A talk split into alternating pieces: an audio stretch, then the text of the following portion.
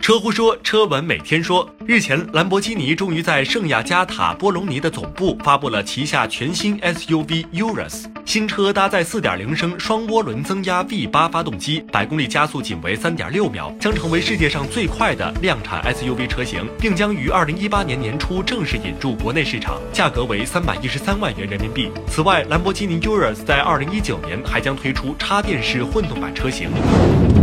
近日，可再生能源业迎来一个里程碑式的时刻。特斯拉在南澳大利亚建设的霍恩斯戴尔储能系统正式启动。此系统依靠特斯拉的 Power Back 技术打造，直接与霍恩斯戴尔的风力发电厂连接。在全部电能存储满后，整套电网将可提供一百二十九兆瓦时的电力存储，在灾害发生时，能够确保当地的电力供应能维持一段时间。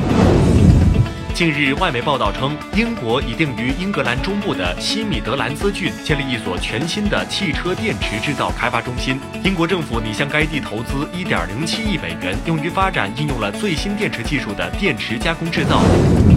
近日，有外媒爆料称，劳斯莱斯新一代幻影将跳过插电式混动技术，直接开发全新的纯电动技术，以满足今后可能出现的限制问题。对于自动驾驶，劳斯莱斯表示，短时间内旗下产品将不会搭载尚处于初级阶段的自动驾驶系统。关注微信公众号“爱车乎”，更多新鲜有趣的新能源汽车资讯抢先放送。